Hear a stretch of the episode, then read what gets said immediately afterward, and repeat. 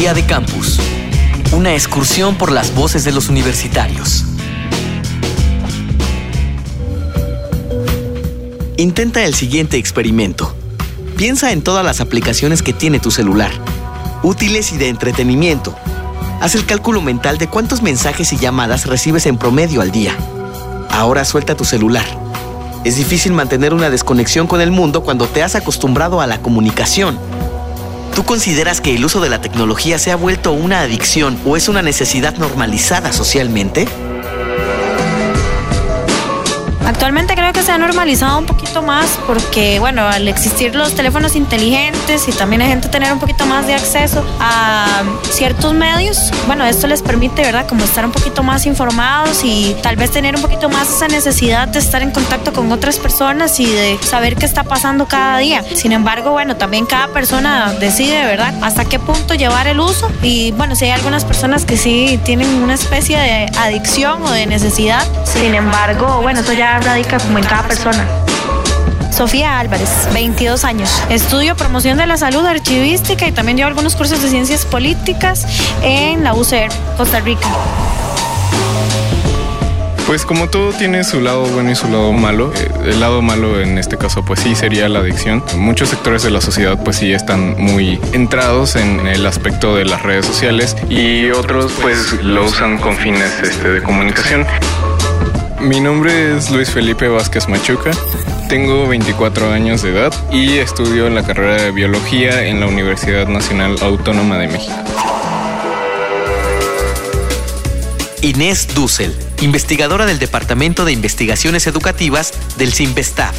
Hay muchos discursos este, sobre el peligro, la adicción, eh, y uno podría decir, bueno, la sociedad promueve muchas conductas adictivas, eh, no los medios, ¿no? La sociedad promueve la adicción al consumo, a que siempre hay que estar haciendo cosas, siempre hay que estar al día, siempre hay que estar con la última, la última novedad. Me parece que, el problema de nuevo no son los medios digitales, el problema son conductas sociales y en todo caso medios digitales que favorecen ciertas cuestiones. A esto yo creo que a la cuestión de los medios sumo la importancia de pensar que bueno que muchos son empresas y las empresas les interesa que estemos ahí pegados consumiendo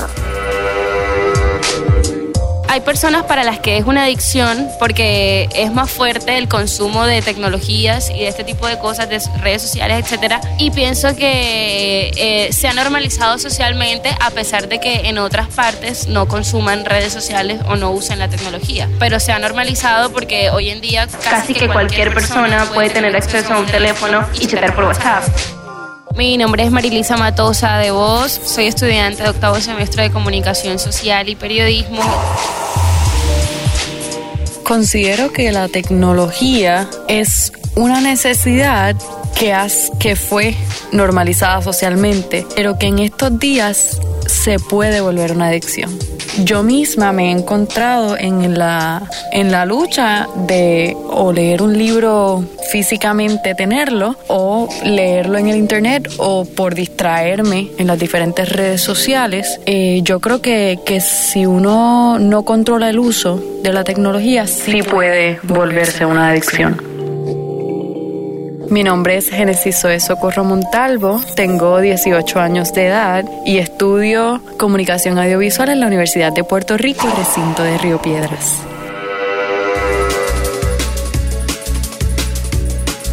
Doctora Inés Dussel, especialista en educación y medios digitales, investigadora del Departamento de Investigaciones Educativas del CIMBESTAF al mismo tiempo, es necesario estar conectados o es conveniente por motivos laborales, afectivos, eh, haciendo investigación con medios digitales en sectores muy pobres. Los medios digitales son muy importantes para mantener contacto con la familia, para tener redes de soporte económicos, efectivos para los inmigrantes, por mantener contacto con sus comunidades de origen, con sus familias. Entonces, esos aspectos de ninguna manera creo que sean perjudiciales. Me parece que sí es una cuestión de medida y de pensar, bueno, qué uso hacemos y para Día de Campus, una producción de la Unión de Universidades de América Latina y el Caribe y Radio UNAM, con la colaboración de la Universidad Uninorte de Colombia, la Universidad Nacional Autónoma de México, la Universidad de Puerto Rico, Recinto Río Piedras y la Universidad de Costa Rica.